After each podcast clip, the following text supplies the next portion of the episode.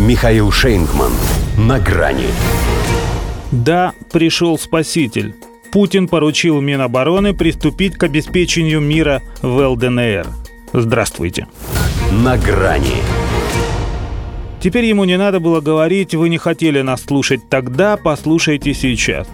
Все и так обратились вслух еще до того, как он начал свое обращение к гражданам России.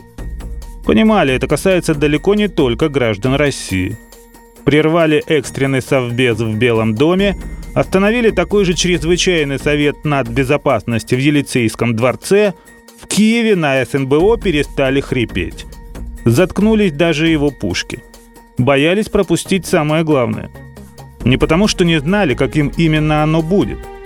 Это же было как бывает, когда на часах уже 12 без пяти, когда без слов президента России и куранты уже как-то не так бьют.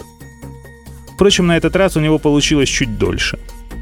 Но так и не год начинался, а новая жизнь. Поэтому у него это было как в Библии.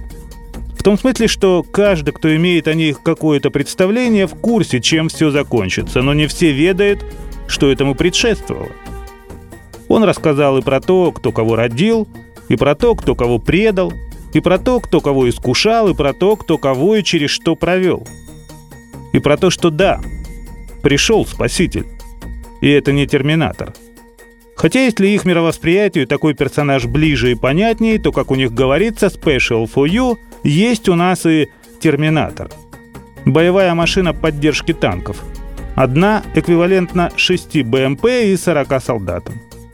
Может, до ее применения и не дойдет – но для того, чтобы дошло до тех, кому лучше с ней не сталкиваться, Владимир Путин и поручил вооруженным силам России обеспечить поддержание мира в признанных и суверенных ДНР и ЛНР. Готовы приступить. Ну а что тянуть, коль все в сборе? Тем более и Киев в курсе.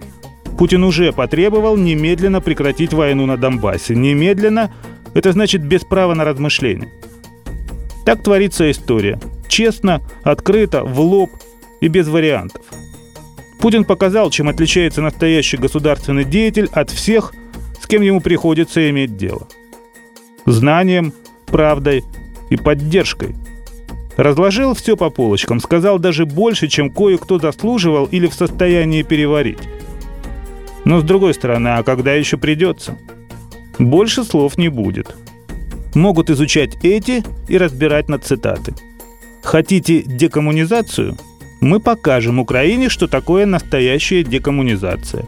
Знаем всех поименно, найдем и покараем. Это о тех, кто устроил в Одессе хатынь. Но тем, кто убивал Донецк и Луганск, тоже следует приготовиться. Нам, конечно, скажут, что это мы специально все так подстроили – но в том и высшая сила этого решения, что оно не зависит от того, что скажут они. В его основе то, что чувствуем мы. Боль, переживание, уверенность, жажду справедливости, а теперь еще и радость. Пока без умиротворения и покоя, потому что все только начинается. В том числе и то, что придется преодолевать. Поэтому, как сказал классик, мы обязательно выпьем, но пить будем потом – когда решим принципиальные задачи. То свое слово он сдержал. До свидания. На грани с Михаилом Шейнгманом.